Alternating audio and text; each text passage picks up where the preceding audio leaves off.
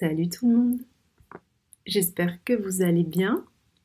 S'il y a un sujet qui me questionne pas mal, c'est celui du passage de petite fille à adolescente, à celui de femme, puis celui de mère. Et on peut remarquer que dans nos sociétés modernes, contemporaines, j'ai l'impression que ces étapes de transition, de changement, important dans la vie d'une femme n'est plus au cœur de nos, préoccupations, ni au cœur de la transmission de notre savoir entre femmes.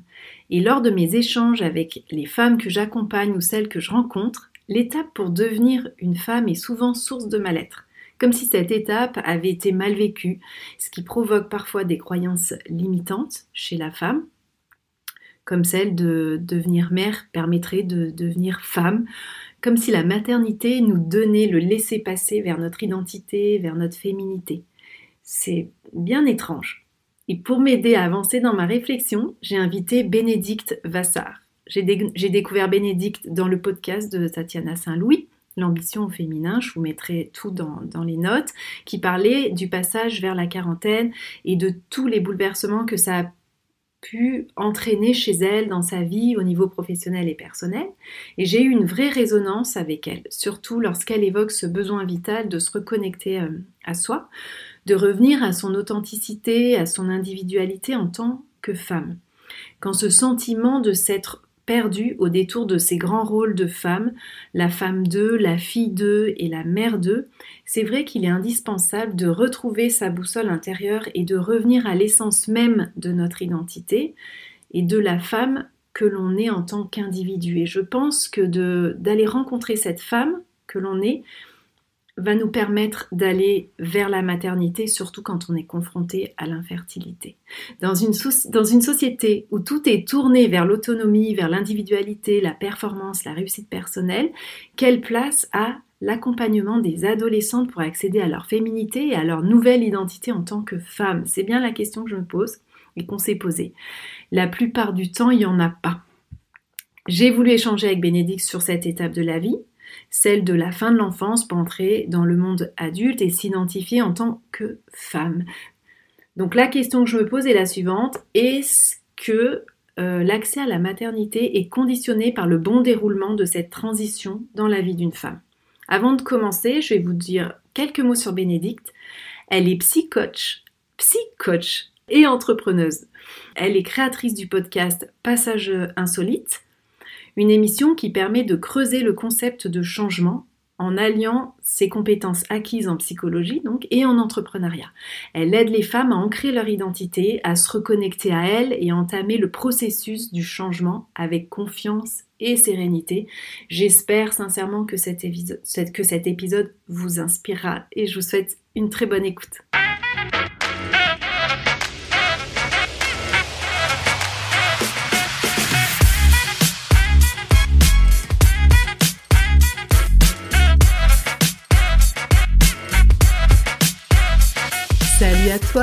Bienvenue sur le podcast Le Zeste de ma vie.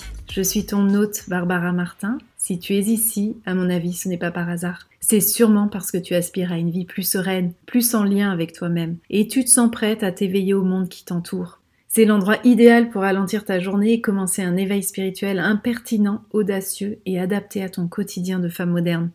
Tu marques aujourd'hui le début de cette transformation vers ta renaissance, ton bien-être et ton épanouissement, parce que l'équilibre entre corps, cœur, esprit et âme est le meilleur chemin pour réaliser tes rêves et te sentir libre. Chaque mois, seul ou accompagné de personnes passionnées, je suis là pour t'inspirer, t'éclairer et te guider vers une vie plus éveillée, consciente et heureuse, malgré les difficultés que tu traverses.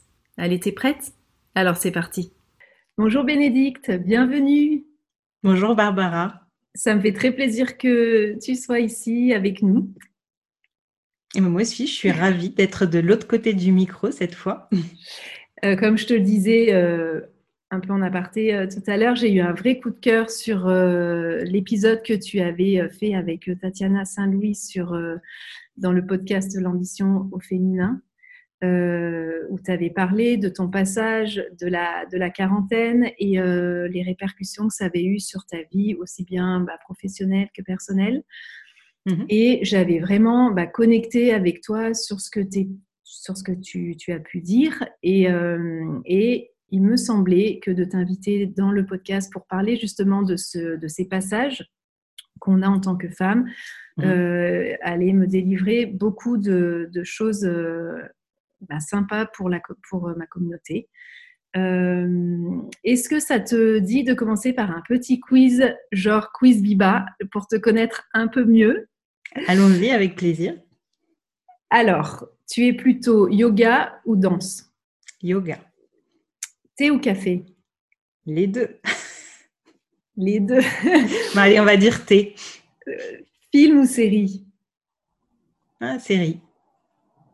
Plutôt maman poule, surprotectrice ou qui invite à l'autonomie? Qui invite à l'autonomie. Je ne sais pas s'il serait d'accord, mais en tout cas, c'est vrai. ils en voudraient toujours plus, mais je pense que je suis plutôt euh, dans l'invitation à l'autonomie. Très bien. Rosé ou Morito? Morito. aventurière ou tranquille? Tranquillou? Euh, Plutôt aventurière. Introvertie ou extravertie les deux, c'est compliqué pour moi de répondre à cette question. Ça dépend, des, Exactement. On peut me voir comme quelqu'un de plutôt extraverti, mais j'ai des côtés euh, très très introvertis. Oui. Bon, ben voilà. En tout cas, je vois quand euh, je, peux aussi, euh, je compare par rapport à ce que moi j'aurais pu répondre, et on est un peu sur la même sur la même ligne. Donc ça me fait toujours ça me fait toujours rire ça de se connecter avec des gens qui nous ressemblent un petit peu et, euh, c'est fou quoi parce qu'on se connaît pas euh, on se connaît pas quoi mm. alors on va commencer euh, du coup ma la première question que j'ai à te poser donc tu es maman tu me disais de deux garçons non, une fille, un garçon. Ah, une fille, un garçon, excuse-moi. Pas grave. Et il me semble que ton chemin vers la maternité, de ce que tu as pu me dire, a été, a été compliqué. Tu as fait de la PMA. Il n'a pas été simple. Oui, tout à fait. Pour tes deux enfants? Non, pour le premier. C'est une, histoire. Enfin, je pense qu'il y a des choses à dire là-dessus. Euh, Est-ce que tu peux nous en parler? Oui, bien sûr. Euh, alors déjà, pour remonter, je crois qu'en fait, il y a eu une phase à mon adolescence, à mon adolescence, oui, où j'avais envie d'être maman. Et puis après, ça s'est un peu euh, beaucoup atténué. Et je pense que finalement, c'est une question que je me suis pas forcément réautoriser de savoir est-ce que vraiment je voulais un enfant ou pas et que quand je me suis mariée, ça me semblait évident de vouloir euh, des enfants. Et du coup, très rapidement après le mariage, on s'est dit qu'on allait euh, mettre euh, un enfant en route avec mon mari. On était en 2003 et mon fils est né en 2007. Donc, tu vois, les choses, euh, c'est peut-être pas très long pour un parcours de PMA, mais ça reste long dans un parcours de vie quand euh, on a finalement à un moment envie d'avoir un enfant et que ça ne vient pas. Donc, euh, assez, assez rapidement, moi, j'ai senti qu'il y avait quelque chose qui ne fonctionnait pas, qui n'allait pas. Et j'ai eu la chance d'avoir un, gynéco qui, euh, qui, a été à mon écoute et qui m'a pas dit euh, oui, euh, on va attendre un an et demi parce que si, parce que ça. Je pense qu'il a su comprendre que peut-être mes intuitions pouvaient avoir, pouvaient avoir raison. Et du coup, il m'a fait quand même faire quelques tests de, fertilité et il s'avère que moi, j'avais un, un, souci au niveau pas de l'ovulation, mais de, de, mon taux de progestérone post-ovulation, ce qui pouvait compliquer ben, l'implantation de, de, de, l'embryon. voilà. donc, assez rapidement, il m'a mis sous traitement progestatif pour, pour améliorer ça, et puis on s'est laissé un peu de temps. Et le temps ben, ne, faisait, ne faisait pas grand-chose, donc on est passé de traitements oraux assez légers à finalement plus tard des injections, donc tous les mois avec euh, contrôle échographique très régulièrement dans la première partie du cycle, euh, pendant quelques cycles encore, euh, pour, pour que ça ne fonctionne toujours pas. Une stimulation simple en fait. Ouais, stimulation simple, exactement. Donc avec les piqûres qu'on se fait tout seul toute, toute, la première partie du mois, plus après la piqûre un peu plus, un peu plus forte pour, pour vraiment être certain de ce qui se passe. Et on est effectivement quand même assez Exactement. Et assez fréquemment chez le, chez le gynéco pour, euh, faire le point. C'est ça, exactement. Échographie, prise de sang. Ouais. Et quand, les, quand tes amis disent Mais oui, mais ça va venir, faut pas y penser. Oui, bien sûr. Donc, moi, je me pique tous les matins. Euh, dans de mon, cycle, je suis soit au labo, soit chez le gynéco pour refaire des examens. Effectivement, je n'ai pas du tout l'occasion d'y penser. Quoi. Donc, c'est ça. Tout nous ramène dans notre quotidien à penser à ça. Bah, c'est ça. Voilà, bah, on est à un âge où on a tous des amis qui, euh, qui ont des enfants ou qui sont enceintes, et puis à chaque fois, ça te renvoie toi à ton, à ton propre échec ou à ton incapacité à, y arriver. Quoi. Donc, euh, c'est vrai que c'est pour rire. Euh, une petite anecdote. J'avais fini par acheter sur Internet des tests de grossesse euh, en gros. Donc, euh, je ne sais pas combien de tests de c'est ça. donc, des tests de grossesse et des tests d'ovulation, etc. à un moment où. Euh, oui, on a tous eu notre paquet. Exactement. Et bon, j'ai fait, j'ai fait deux inséminations artificielles jusqu'à ce que, en fait, je, n'en puisse plus. Mais vraiment, je n'en pouvais plus d'être, d'être que là-dessus. En fait. Mais c'était quoi? C'était physiquement ou psychologiquement? Je crois que les deux, parce que je crois que mon corps, euh, ben, avec les hormones, ben, on prend du poids, euh, on prend des seins, on prend, enfin voilà, donc déjà, on se reconnaît plus forcément.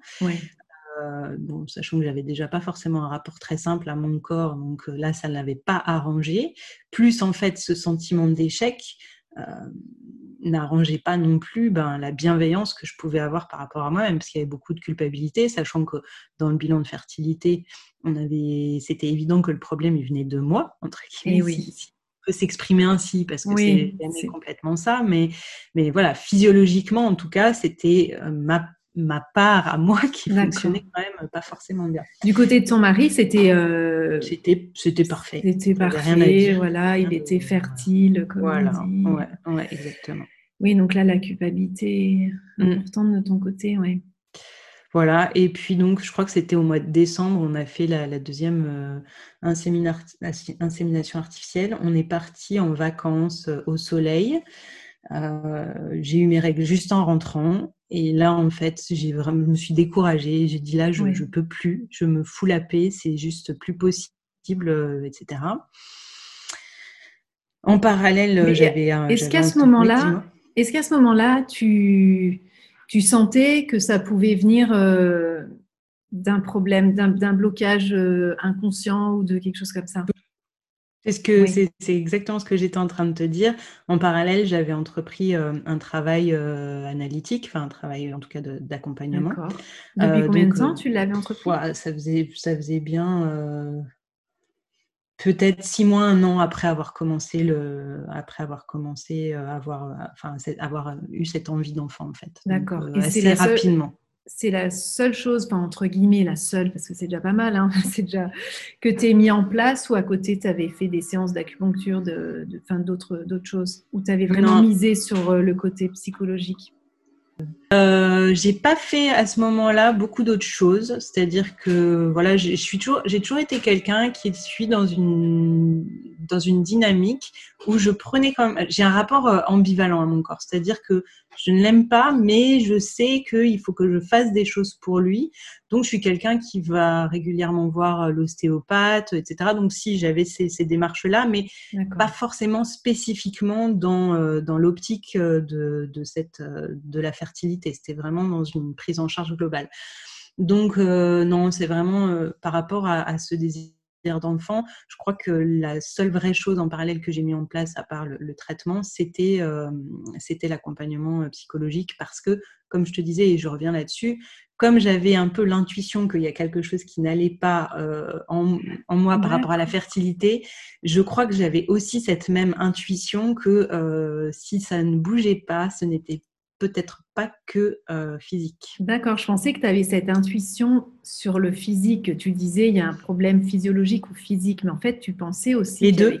Les, les deux. Ouais, je crois qu'en fait assez rapidement, quand euh, physiquement j'ai su, c'est un peu, euh, tu vois, le, il y a eu une espèce d'enchaînement. Je, je crois que à partir du moment où mon gynéco m'a m'a fait confiance et tu vois a pris ma parole euh, vraiment en se disant euh, il m'a pas prise de haut en disant moi je suis le médecin je sais que euh, voilà faut attendre tant de temps et puis etc il m'a fait confiance et en fait à ce moment-là quand j'ai eu les résultats comme quoi j'avais effectivement un problème physique c'est comme si en même temps c'était déclenché en moi le fait que oui, il y avait du physique, mais qu'il y avait certainement, si, j'avais pu me faire confiance sur la partie physique, euh, c'est qu'il y avait autre chose quelque part qui devait, qui devait résonner euh, à un autre endroit.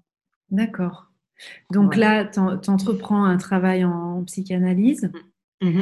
Euh, tu peux nous expliquer rapidement ce que c'est la psychanalyse, enfin, en quoi ça consiste? La psychanalyse, donc c'est un travail de, de, du domaine purement psychologique fait avec un analyste. C'est un peu ce qu'on voit dans les films quand on est sur, un divan.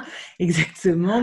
c'est censé, enfin c'est et c'est un travail euh, bien plus profond euh, qu'une thérapie qui souvent une thérapie peut être axée sur un axe à vouloir travailler.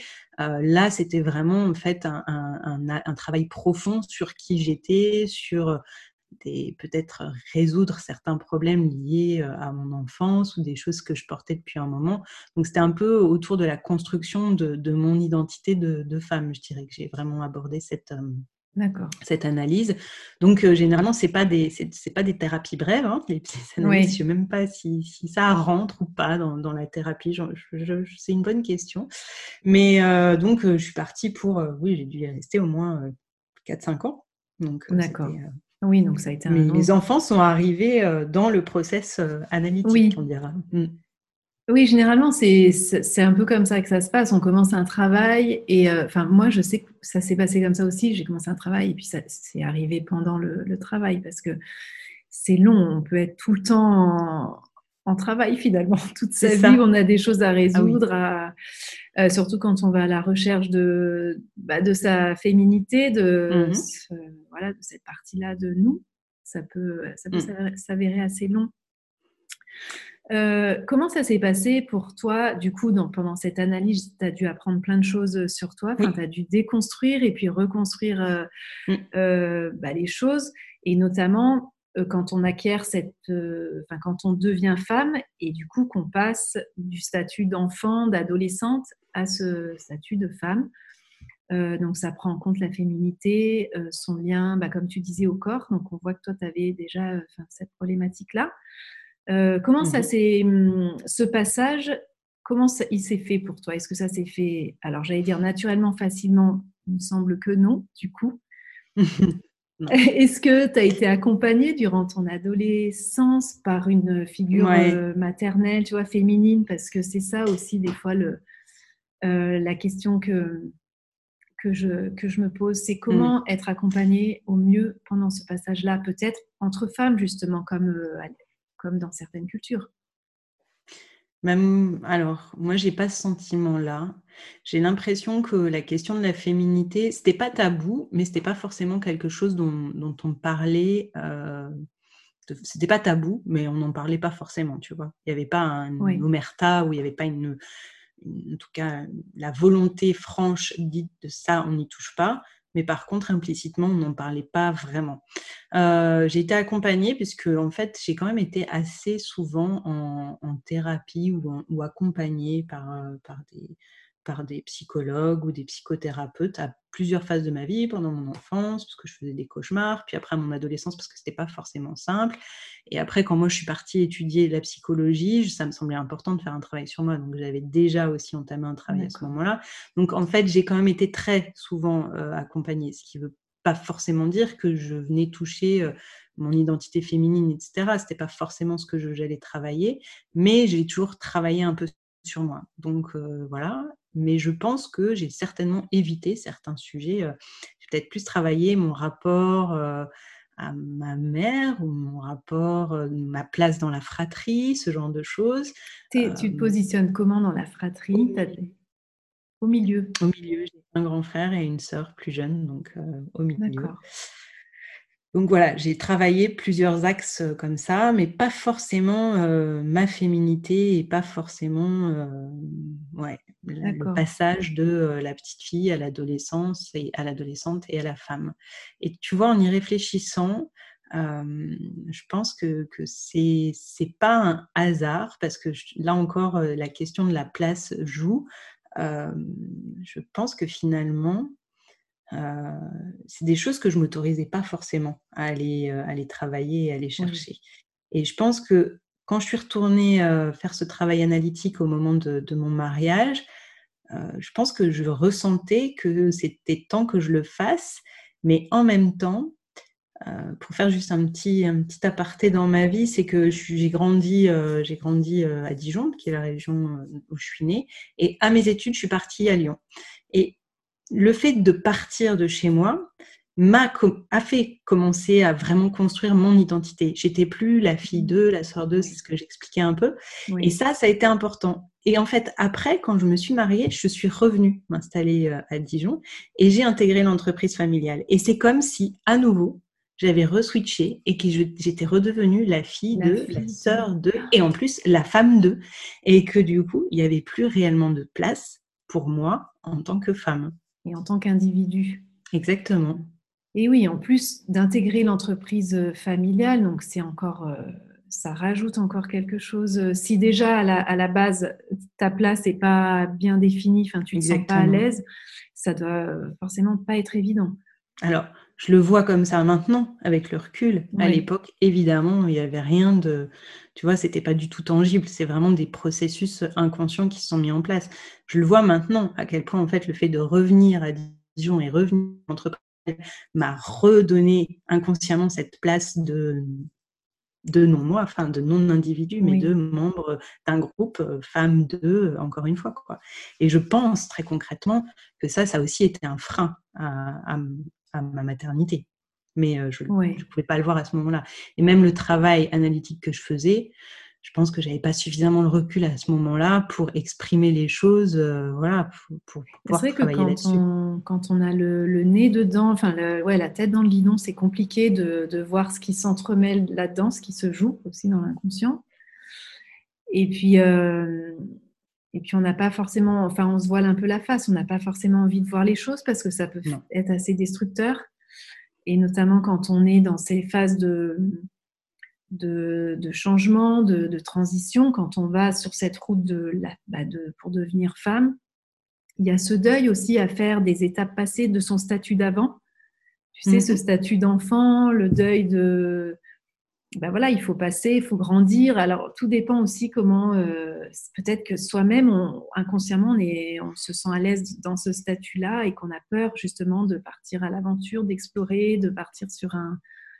Il y a, aussi peut-être ça qui peut... Ouais, alors moi je crois que j'ai jamais été vraiment à l'aise, tu vois, dans mes positions d'enfant ou d'adolescence. L'adolescence, ça a été un moment compliqué, mais l'enfance ne l'a pas été beaucoup plus simple finalement. Je pense que la petite enfance, ça allait bien.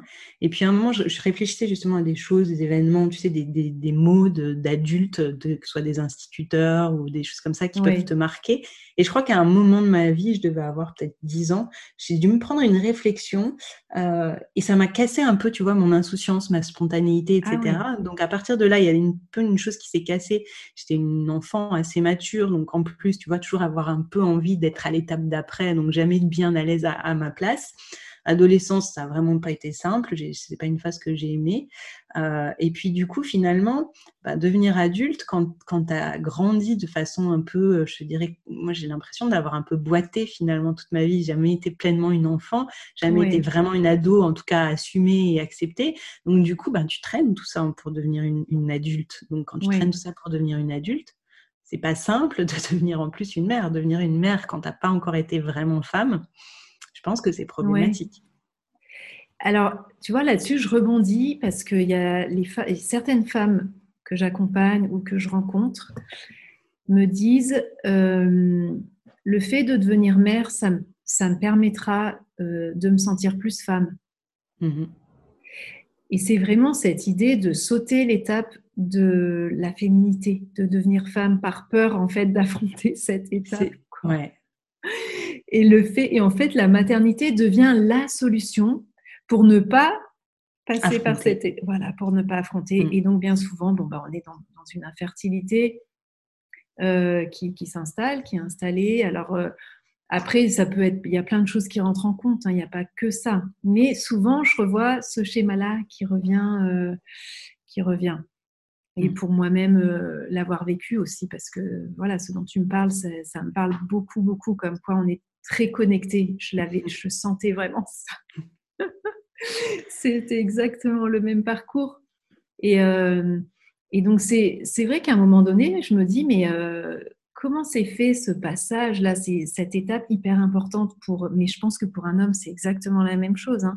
C'est comment tu sors de l'enfance, de l'adolescence pour arriver à devenir un homme ou une femme et, euh, et, pouvoir couper en gros le cordon, comme on dit, avoir ce, et puis se sentir en confiance en, en, en, en ses capacités mmh. d'être femme ou d'être homme et en ses capacités de créer la vie, tu vois, de, mmh. dans son pouvoir créateur qui est propre à la femme en plus, à la base.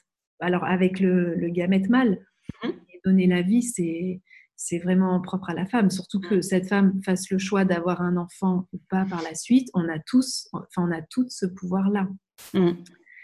Et du coup, c'est euh, voilà la question que je me pose à chaque fois. Je me dis mais comment euh, comment réinstaurer ce ben ce, comment arriver à aller chercher cette femme que l'on a en soi de façon, tu vois, douce, de façon parce qu'il y a un vrai malaise en fait. Oui.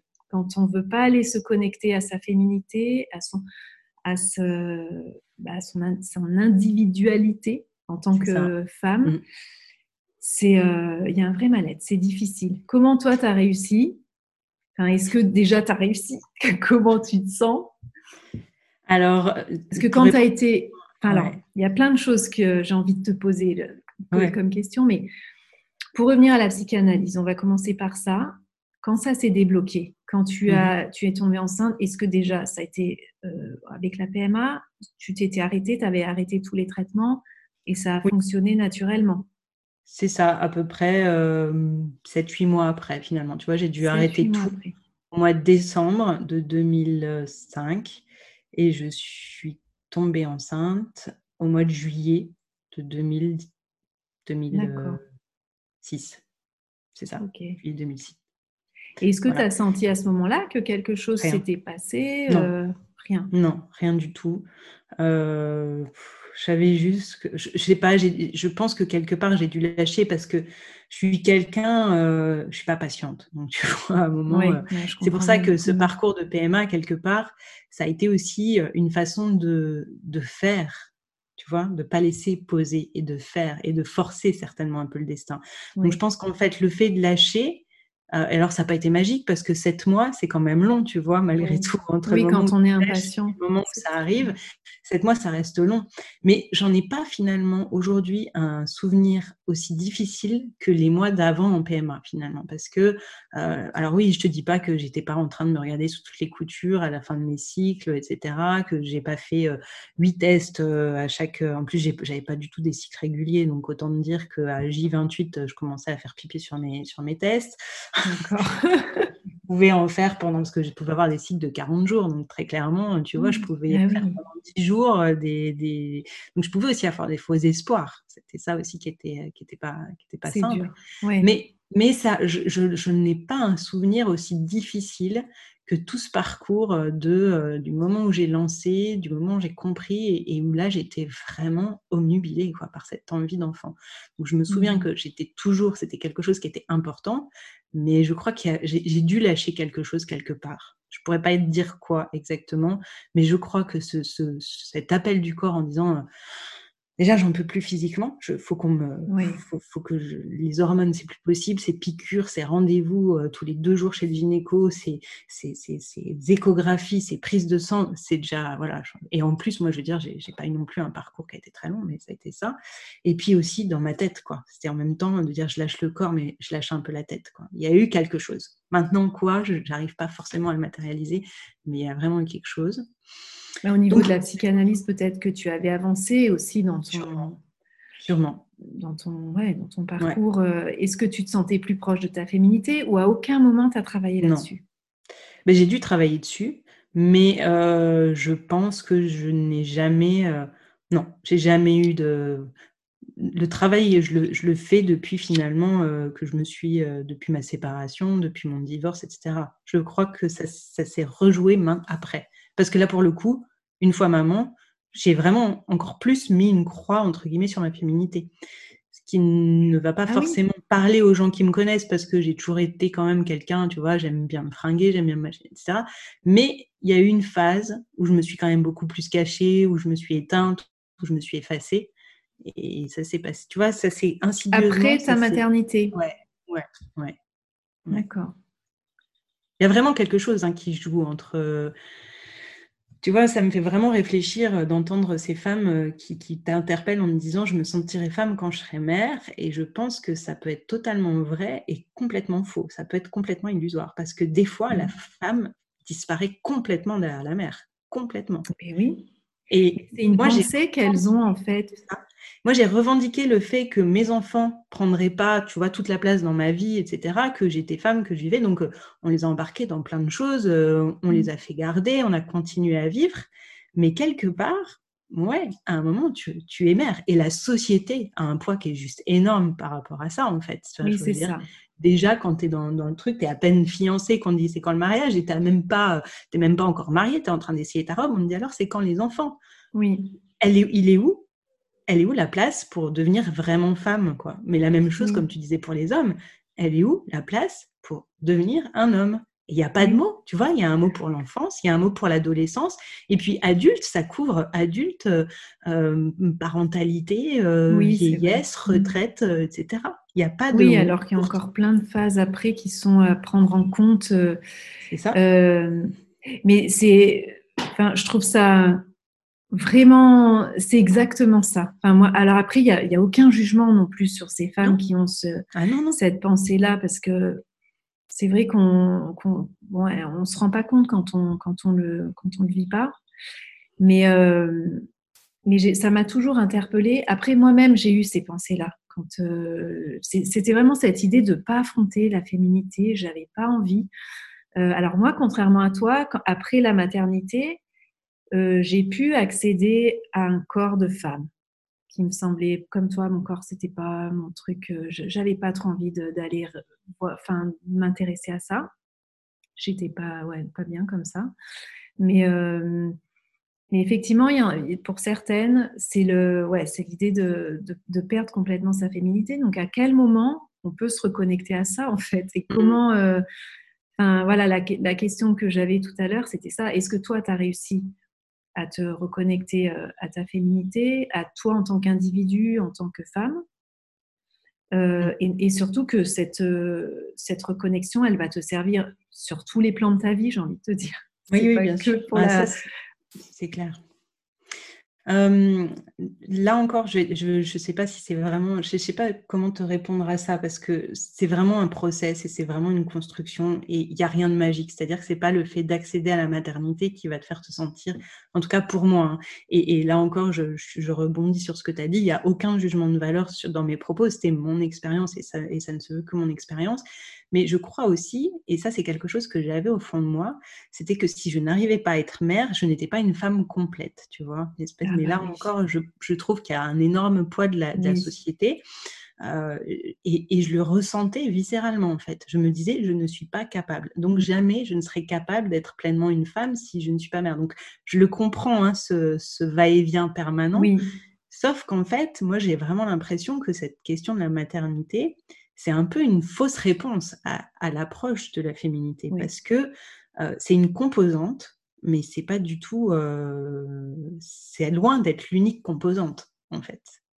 Oui. Et ça, je pense que c'est important. Donc, pour répondre à ta question, savoir si je, voilà, arriver à, vraiment toucher du doigt ma, ma féminité, ma singularité et mon individualité en tant que femme, c'est vraiment euh, quand, quand moi, j'ai un peu implosé, c'est-à-dire quand je suis arrivée à mes 40 ans et que je me suis rendu compte que la vie passait tellement vite et que j'avais construit plein de choses, j'avais coché plein de cases, mais que j'étais toujours pas vraiment alignée avec moi, quoi.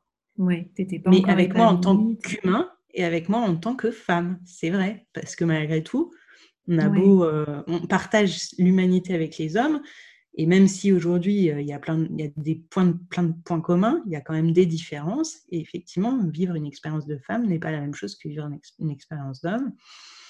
Et cette féminité, je pense que c'était une part de mon individualité et de mon identité que j'avais j'arrivais pas bien à aller chercher, à appréhender et, à toucher. Donc je pense que j'avais construit plein d'autres choses et à travers tous mes accompagnements, j'ai travaillé plein de choses, mais celui-là, j'étais jamais vraiment allée le chercher.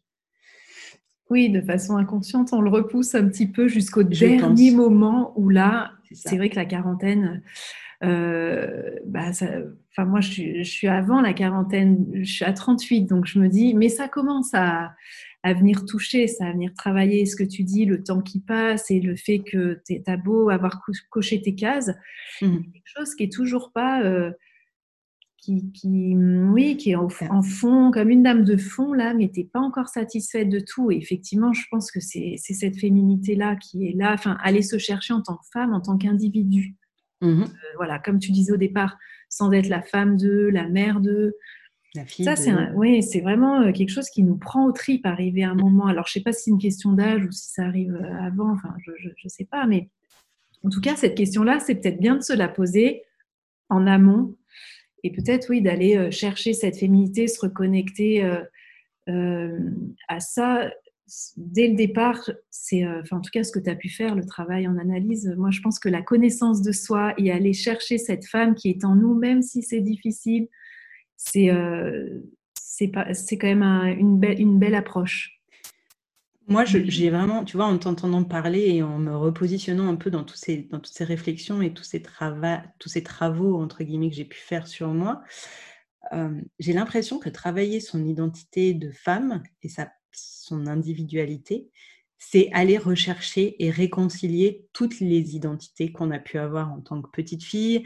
Même, tu vois, même, même dans notre mot, j'ai une histoire, ma maman me dit que de la même manière, elle m'a attendue. C'est-à-dire qu'elle n'a pas eu de souci à avoir mon frère et moi, je suis pas venue tout de suite après. Donc, tu vois, il y a aussi ça, quelque part, je pense, qui vient jouer. Donc, qui j'étais en tant qu'enfant désirée et peut-être et peut-être pas euh, suffisamment rapide à venir. Et puis après, l'enfance que j'ai été, la préado que j'ai été, l'ado que j'ai été, la jeune femme que j'ai été, euh, la femme mariée, etc. Et je pense vraiment que, que c'est vraiment aller rechercher toutes ces composantes-là qui fait qu'à un moment, on arrive à, à mieux s'appréhender et à mieux s'accepter, certainement. Parce qu'il faut et je dis bien réconcilier, parce que je pense qu'on est toujours un peu, enfin en tout cas moi c'était mon cas, j'étais brouillée avec plein de choses de, mon histoire, avec moi-même, hein. c'était pas forcément avec les autres, mais tu vois, d'aller retrouver un peu de, ouais, d'aller rechercher un peu de la bienveillance pour cette petite fille, pour cette plus, pour cette enfant un peu plus grande, pour cet ado, et puis pour cette jeune femme qui est partie avec ce que j'ai pu faire, mes doutes, mes failles, etc. Enfin, c'était ramener de la bienveillance dans, tout ce, dans tout ce parcours. Et ça, moi, je n'ai pas été capable de le faire euh, vraiment avant. J'ai toujours travaillé, j'ai toujours touché du doigt un certain nombre de choses, mais je ne crois pas que j'ai été capable de vraiment, mmh. euh, tu vois, l'identifier avant. Et la quarantaine, pour euh, juste rebondir là-dessus, je pense qu'en fait, tu as comme un sentiment, tu vois, ce que je disais dans l'épisode, moi, 40 ans, ça n'a jamais été un chiffre ou un âge qui me faisait peur parce que voilà, c'est un âge comme un autre pour moi. Mais je pense que oui, tu as, cette, euh, ce truc de dire Ah oui, le temps, il passe, quoi, finalement. Et c'est comme si, hein, pour moi, il y avait une certaine urgence qui s'était mise en place à mes 40 ans de me dire Mais si je le fais pas, je ne le ferai plus, quoi. C'est faux, hein, mais c'est une espèce de pression, tu vois. Mais quelque part, c'était salvateur. toujours la pression, mais euh, en même temps, moi, ce que je me suis, au plus ça avance dans le temps, euh, au plus tu dis, après, tu n'as qu'une vie, tu peux pas la laisser passer comme ça. Euh, et, après, une fois que tu as 80 ans, tu pourras pas faire. Enfin, voilà, après, on se fait plein de pensées, en fait. Mm. ça, ça, ça, monte en. enfin, j'ai plus l'expression, mais voilà, ça, ça part en Bon, bref, ça, on se fait plein de pensées et du coup, c'est sert à rien. voilà, et au lieu de vivre le moment présent, le moment qui est là, euh, c'est vrai qu'on a cette tendance-là. Mais ça, me fait rebondir ce que tu dis sur. Euh, en fait, on s'occupe beaucoup aussi du regard des autres euh, du jugement des autres. Et toute notre vie, on est là à vouloir faire plaisir à machin. et du coup, on est dans la réussite, la reconnaissance euh, de son papa bien aimé ou de je ne sais trop qui. Mmh et on cherche ça, mais du coup, à force d'aller chercher ça, on s'oublie soi, on se perd quoi, ah, complètement. Et ça, ça nous aide pas non plus parce que tant qu'on n'arrive pas bah, à, couper ça, le jugement des autres, le regard des autres. On a du mal à aller chercher bah, cette femme qui sommeille en nous, qui est là, et on est plutôt la femme que les autres ont envie qu'on soit, ou que la société a envie qu'on soit aussi. Ouais. Et ça, je crois que c'est quelque chose qui est fondamental quand euh, tu prends conscience qu'en fait, tu ne te enfin, le regard des autres aussi, euh, tu vois, tu peux avoir euh, l'entourage le plus bienveillant de la Terre. Si toi, tu n'as pas un regard bienveillant sur toi, Ça ne matche pas, quoi. Et donc, si en plus, dans ton entourage, tu n'as pas forcément, parce que c'est la vie, hein, il n'y a pas que des gens bienveillants autour de toi, euh, en fait, c'est illusoire de croire que tu vas pouvoir aller chercher dans les autres cette euh, base d'amour euh, dont tu as besoin pour grandir et évoluer, en fait. Il faut vraiment aller la chercher dans soi. Et ça, c'est, je crois que c'est la révélation de, pour moi, en tout cas de, de mes 40 ans, c'est que c'est vain d'aller chercher ça ailleurs et que c'est vraiment un travail qu'on a à faire avec nous et pour nous, en fait. D'apprendre à s'aimer. Exactement. Tel qu'on est. Mmh. Parce que en faisant ça, à un moment, je veux dire, ça ne nous exonère pas hein, de la pression de la société et, de, et, des autres, mais en tout cas, ça le remet un peu à distance et ça nous permet de mieux gérer le regard des autres sur nous. Si on a, entre guillemets, une espèce de... C'est ce qu'on appelle l'estime de soi, la confiance en soi, tout ce qu'on veut, hein, mais si on n'a pas cette base-là, on sera toujours impacté par le regard des autres et les attentes qu'on peut avoir les, qu'ont les autres de nous. Et du coup, c'est une course sans fin parce qu'en fait, on fait tout pour plaire aux autres et on est tout le temps. Qu'est-ce qu'on va chercher? On va mm-hmm. chercher le petit regard de travers ou le petit mot ou le petit, le petit arrêt, sur image qui fait Ah, en fait, il est déçu ou Ah, en fait, c'est pas ce qu'il attendait ou ça, ça lui plaît pas. Ah, je me suis planté. Tu vois, c'est ça en fait. C'est qu'on est tellement dans la recherche de l'approbation de l'autre oui. qu'on est hyper concentré sur ce qui se passe. Mais du coup, on, filtre et on ne voit pas forcément le positif. On va s'arrêter que sur la petite partie qui, qui ne colle pas. Oui, c'est ça. Et ça, tu vois, ça me fait penser, là, du coup, euh, je rebondis sur ce que tu dis, quand on est en parcours PMA, c'est peut-être ça qui te pesait. Mais c'est quand tu as des traitements où on mesure tes taux, euh, il faut que le taux soit entre temps et temps, il faut que ce soit comme ci, comme ça. Euh, s'il n'y a pas, excusez-moi, s'il n'y a pas autant d'ovules, on ne fait pas de ponction. S'il n'y a pas la qualité des embryons. Et en fait, on est toujours euh, dans une grille où il faut que, voilà, il faut être euh, parfait, il faut avoir le résultat qu'il faut, sinon on peut pas. Euh, la réserve à image, si on est en dessous de ce chiffre-là, bon bah c'est foutu. Ah bah là voilà, tu pourras pas être mère. et en fait, c'est hyper stressant tout ça. ça. Alors qu'à la base, rentrer dans des cases en fait et dans des moyennes et tu deviens une statistique en fait.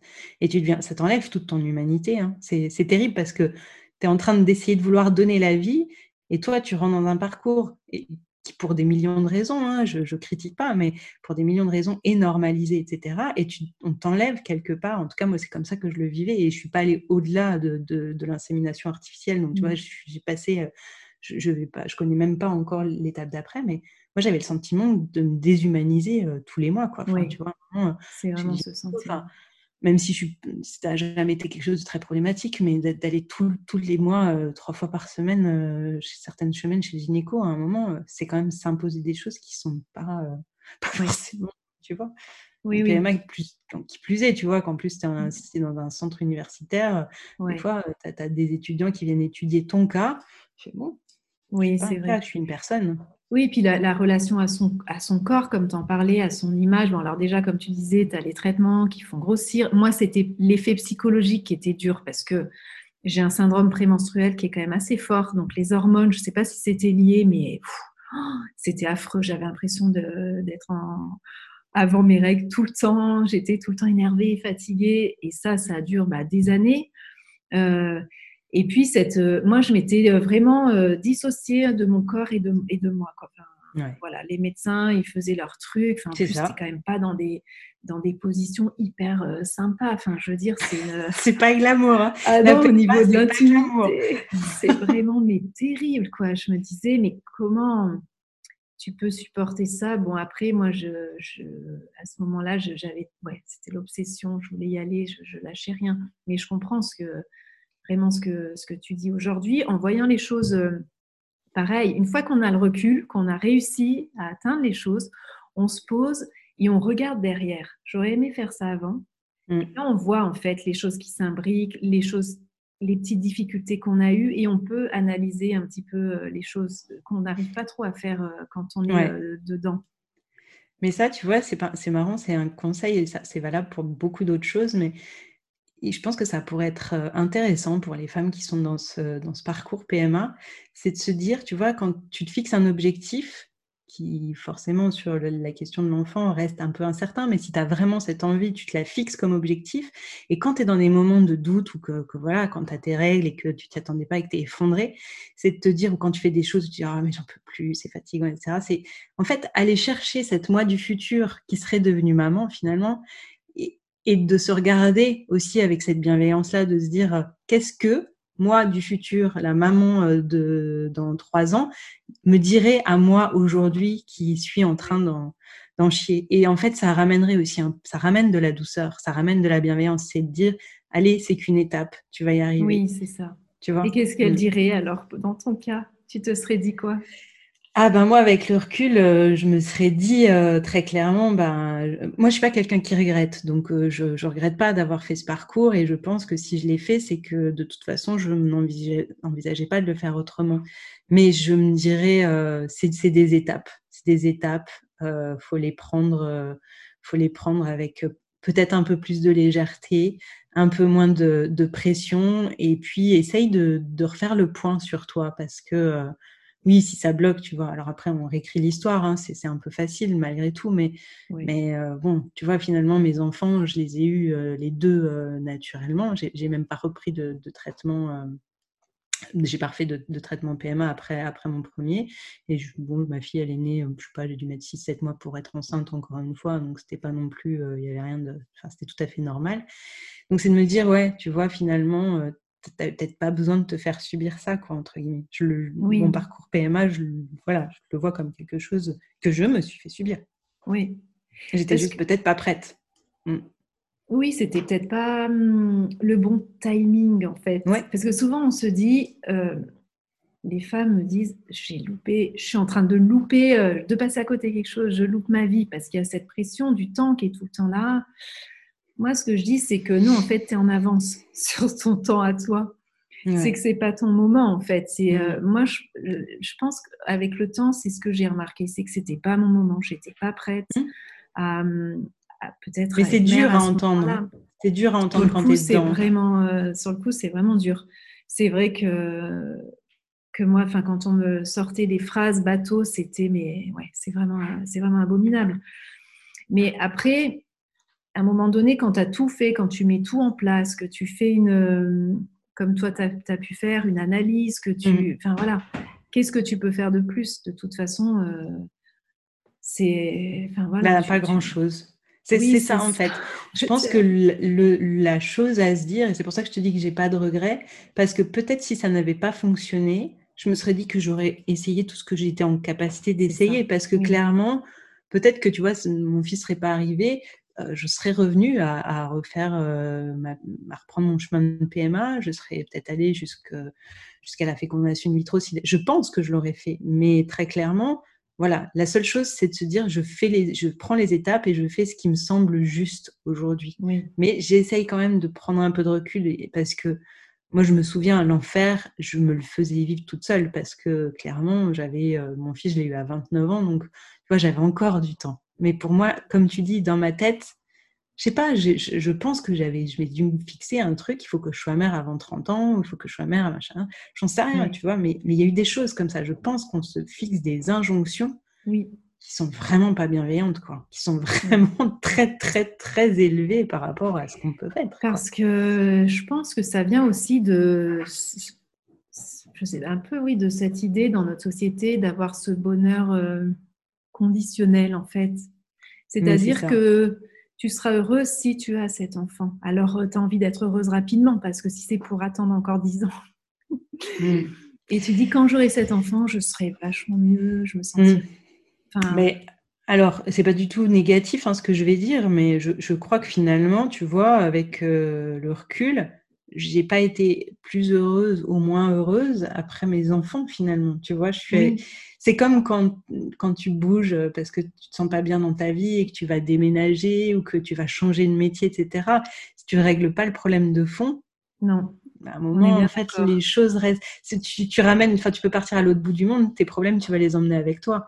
Et tu, tu, peux avoir les plus beaux enfants du monde et que ça te rende heureux, parce que je vais pas dire le contraire. Moi, avoir à être maman, ça me rend heureuse tous les jours.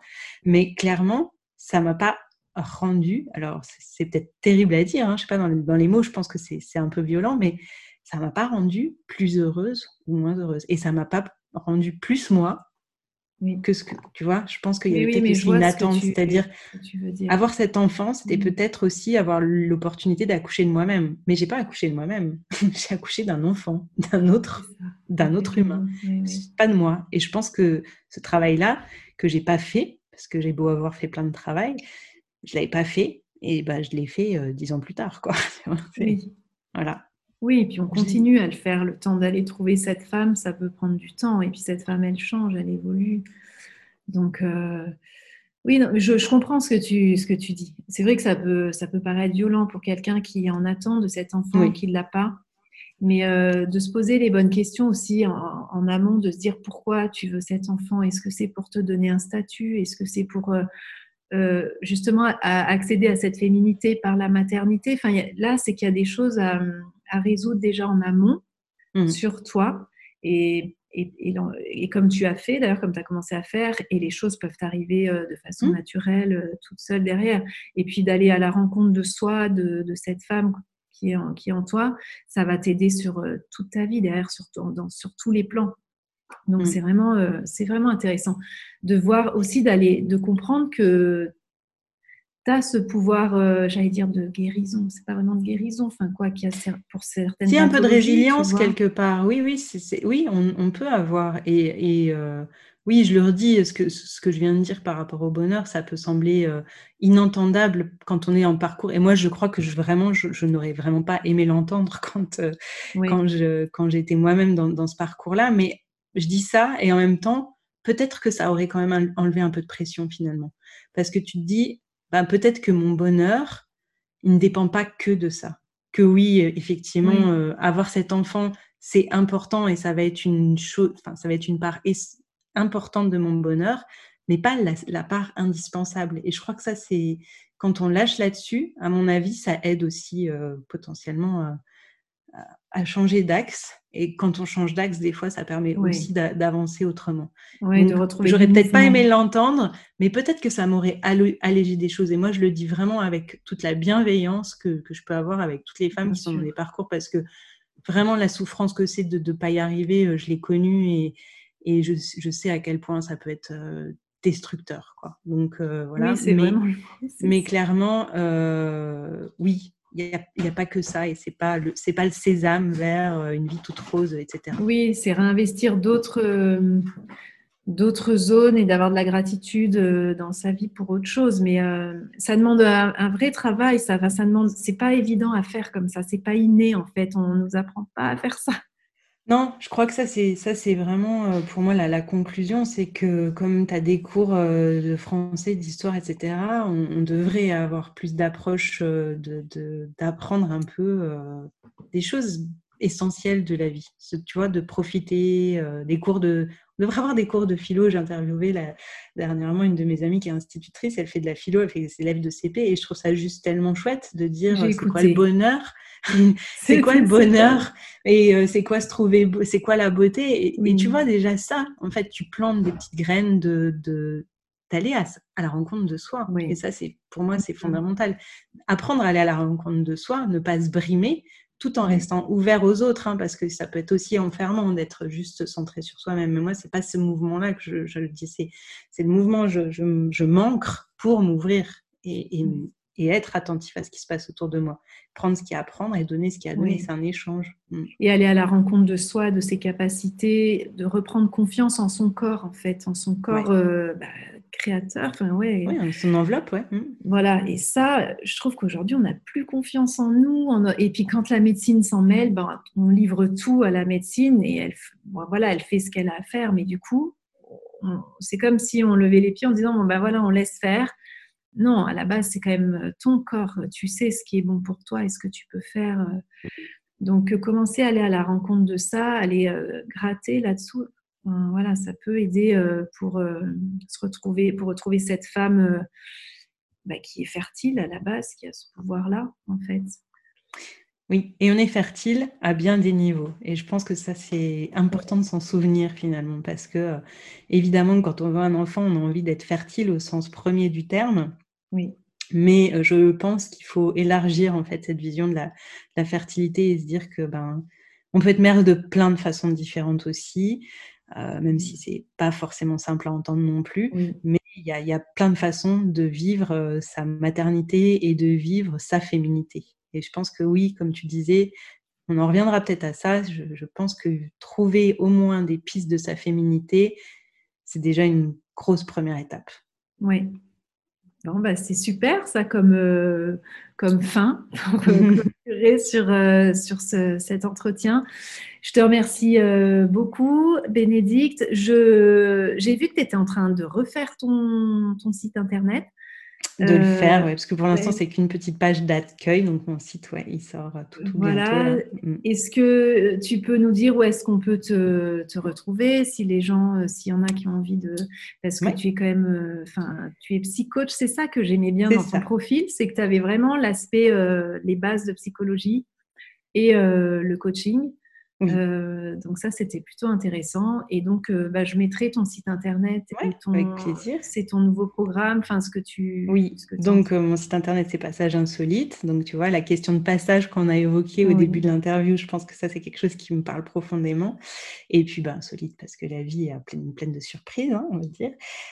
et puis après, je suis sur Instagram. Et puis voilà. voilà. Effectivement, mon programme, c'est de trouver sa singularité. Donc on tourne quand même bien sur le sur le thème hein, de, qui on est. Je pense que l'identité, identité féminine, je vais y arriver, tu vois, comme quoi c'est un vrai combat, c'est ce que j'allais dire, et même à le dire, tu vois, c'est un combat. Donc, euh, c'est mon combat, je crois, en tout cas, parce que c'est quelque chose qui est important. Mm. Mais il y a un courant en ce moment qui se monte. Là, les femmes, elles sont en train de prendre plus de place et prendre leur place et se mm. reconnecter à elles. Je trouve ça vachement chouette. Donc, au plus on est nombreuses à, et ben, à faire ça et à aider, à, à s'entraider aussi, je pense. C'est ça. Et, c'est super important. C'est-à-dire que tu vois, quand je dis combat, c'est un combat qu'on mène pour soi et c'est pas un combat contre le monde. Et c'est pas un combat qui est exclusif. C'est justement un combat que je souhaite le plus inclusif possible. C'est pour ça que ça me, ça me touche quand euh, tu, quand tu m'as invité euh, à venir euh, sur le podcast parce que ben, tu pouvais pas savoir hein, cette, que j'avais eu cette difficulté de, de, de d'avoir des enfants, mais, mais de toute façon, parler de ça, c'est quelque chose qui m'importe beaucoup. Et, je te remercie aussi de porter cette voix et avec cet axe qui est très, très, euh, très important et très riche et qui peut aussi découler justement sur euh, l'identité de, de femme. Oui, je te remercie beaucoup, Bénédicte. Merci d'avoir partagé plaisir, ça avec moi. C'est un vrai plaisir pour moi. À très bientôt. Plein de bonnes choses pour ton podcast et puis à bientôt. Merci. J'espère que cet épisode t'a plu. Si c'est le cas, je t'invite à t'abonner à ce podcast pour rester informé de la sortie des nouveaux épisodes et si vraiment t'as le cœur de m'aider à le faire découvrir, alors laisse-moi 5 étoiles ainsi qu'un petit témoignage pour me dire ce qui t'a plu. Ça va m'aider à faire grandir ce podcast en apportant toujours plus de contenu pour que tu puisses vivre cette transformation positive et surmonter les obstacles dans ton quotidien plus sereinement. Je te dis à bientôt.